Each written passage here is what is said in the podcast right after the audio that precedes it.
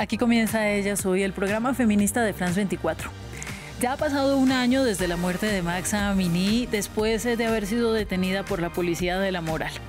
Las protestas que surgieron entonces fueron reprimidas con violencia y más tarde silenciadas. Pero cientos de mujeres iraníes se han quitado el velo y con sus actos mandan un mensaje claro de que están resistiendo y que seguirán luchando por sus derechos. Esto sucede al tiempo que las autoridades aumentan su presión. Vamos a comenzar con un informe de Catalina Gómez Ángel desde Teherán. De ser una escena excepcional, las cabelleras al aire han pasado a convertirse en parte de la cotidianidad en ciudades como Teherán. Las protestas que movilizaron al país hace un año, bajo el eslogan Mujer, Vida y Libertad, fueron silenciadas después de una violenta campaña de represión. Pero un gran número de mujeres optaron por no volver a cubrirse la cabeza a pesar de las presiones de la República Islámica. Este es el caso de esta mujer que pide que la identifiquemos como Leila y que estuvo presa por más de 50 días por participar en las protestas.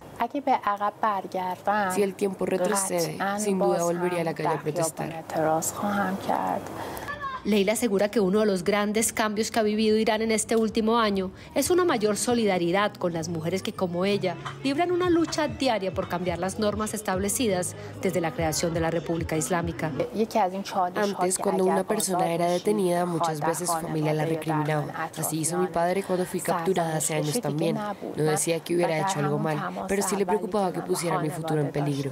En esta ocasión, la primera vez que llamé a mi familia, mi madre dijo que estaba orgullosa de mí. Sumado al regreso de la policía a la moral a las calles o las cámaras que las identifican cuando no llevan el velo, las mujeres se ven ahora amenazadas por un proyecto de ley que se estudia en el Parlamento sobre la castidad y el hijab, un grupo de expertos convocados por las Naciones Unidas aseguran que este proyecto de ley podría describirse como una forma de apartheid de género.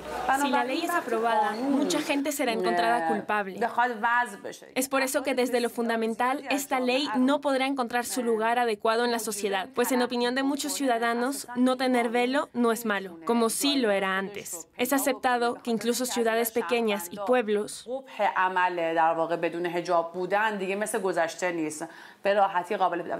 Chima es abogada y lleva años trabajando con mujeres. Asegura que en este último año se les castiga con mayor dureza y que algunas han recibido sentencias suplementarias que buscan humillarlas, como enviarlas a donde un psiquiatra o a lavar enfermos.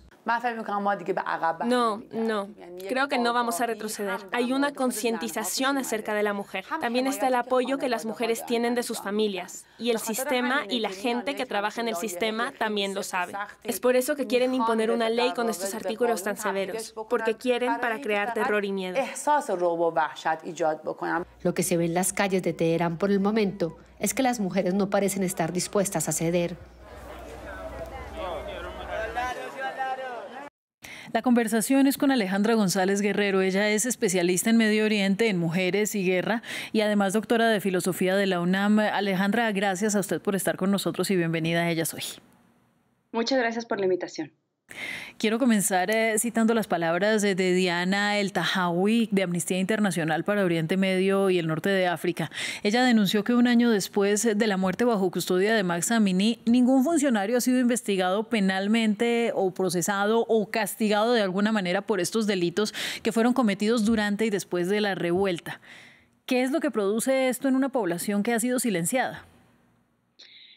Justamente las protestas sí fueron por, por Maxa, pero también fueron mucho más por la acumulación de ira contra la represión y eh, el control que se tiene sobre la población.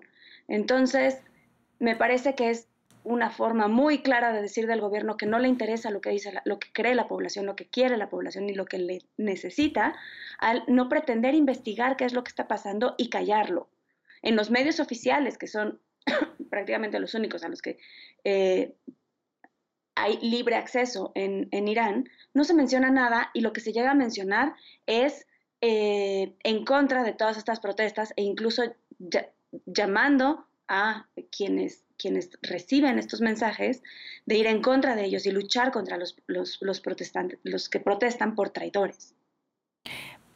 El gobierno no está interesado tampoco en limpiar el nombre de Max Amini y pese a que esto es gravísimo, esta impunidad está expuesta ante el mundo.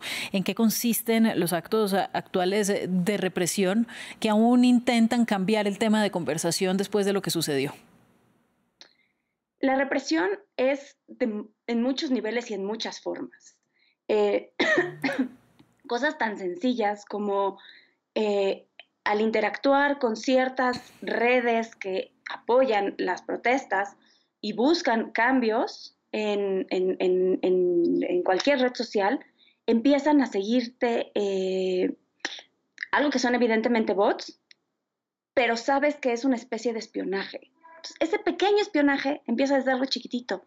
ahí empieza la paranoia y el miedo, y entonces es cuando, cuando la población de, común empieza a cuestionarse si vale la pena por todo lo que se pone en riesgo y el miedo por eh, también las consecuencias que puede haber contra la familia.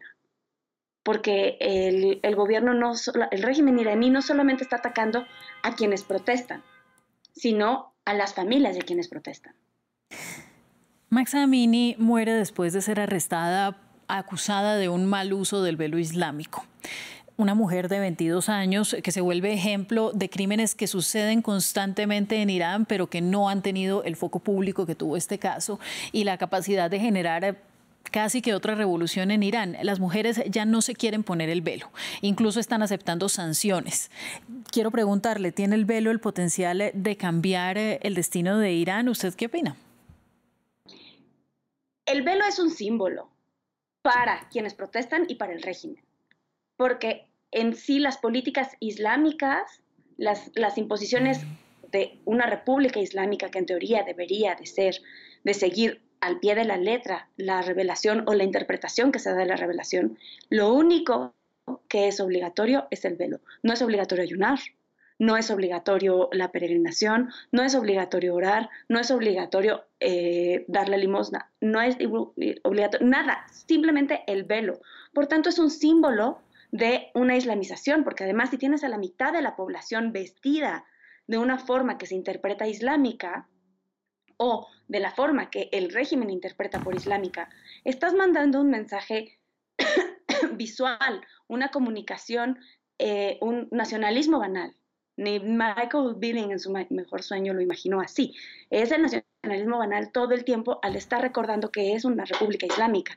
Por tanto, para quienes protestan, también es un símbolo, porque no se está luchando contra el velo en sí, no es el trozo de tela que se pone y que la, realidad es que se malpone todo el tiempo porque se, enseña eh, eh, eh, el frente del cabello, se usa de, de, una forma no modesta, que en realidad lo que se debería de buscar, según el Islam sería la modestia, no tanto una forma específica de vestimenta, sino una forma modesta de vestir y de eh, desenvolverse en la esfera pública. Entonces, para los protestantes, para quienes protestan, también es, es una forma eh, simbólica de quitarse las imposiciones del régimen y de quitarse todo eso con lo que no están de acuerdo de la República Islámica del régimen de la República. Ha pasado ya un año, más de 500 personas fallecieron, incluidos al menos unos 71 menores, después de las protestas tan brutales que se desarrollaron dentro y fuera de Irán por la muerte de Max Amini. Y todavía nos sigue sorprendiendo, y esto parece increíble, cómo se centran las medidas restrictivas en la figura de la mujer y en su papel en la vida pública. Hablemos de esto para cerrar y la importancia que tiene pues que no sea una opción obligada, sino que obedezca más a, unas convicciones de las mujeres eh, dentro y fuera de Irán. Bueno, repito, no es, las protestas no son en sí contra el velo, sino son el símbolo de aquello contra lo que se está luchando. Porque incluso hay personas, hay mujeres que, han, que, han que se han manifestado con el chador completo, ¿no? que es el, buen hijab que, que tanto señala la República Islámica. Entonces, las protestas son un símbolo porque Max Amini también es un símbolo.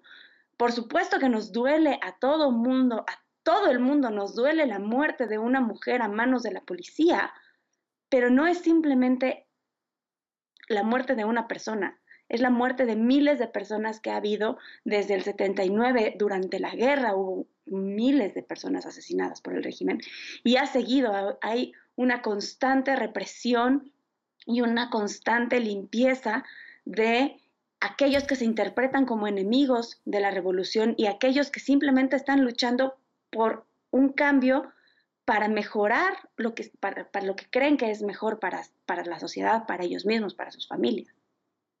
Bueno, lo que sabemos es que las autoridades iraníes mantienen las medidas con fuertes castigos a las mujeres eh, que no están utilizando el velo, que usted dice bien, pues es un símbolo más que otra cosa. Em, y además las autoridades iraníes acusan a Estados Unidos, acusan a Israel, a agentes locales eh, de estar detrás de esos disturbios que dicen son para desestabilizar a la República Islámica. Sin embargo, como hemos visto a lo largo de este año en el que hemos hecho el cubrimiento, pues ese es un discurso que no cala en toda la población y cada vez hay más rechazo hacia esta concepción de que el problema viene desde afuera de Irán. Yo realmente le agradezco mucho por estar con nosotros, Alejandra, y por... Eh, acompañarnos a revisar lo que ha sido este año en el que la vida en Irán, eh, si bien no ha cambiado lo que quisieran las activistas, sí se ha modificado y probablemente pues esta sea una nueva revolución que continúe su curso. Muchísimas gracias. Es Alejandra González Guerrero, especialista en Medio Oriente, en mujeres eh, y en guerra. Muchas gracias. Nos vemos eh, además nosotros próximamente en France 24 y como siempre en ellas hoy. Sigan con nosotros.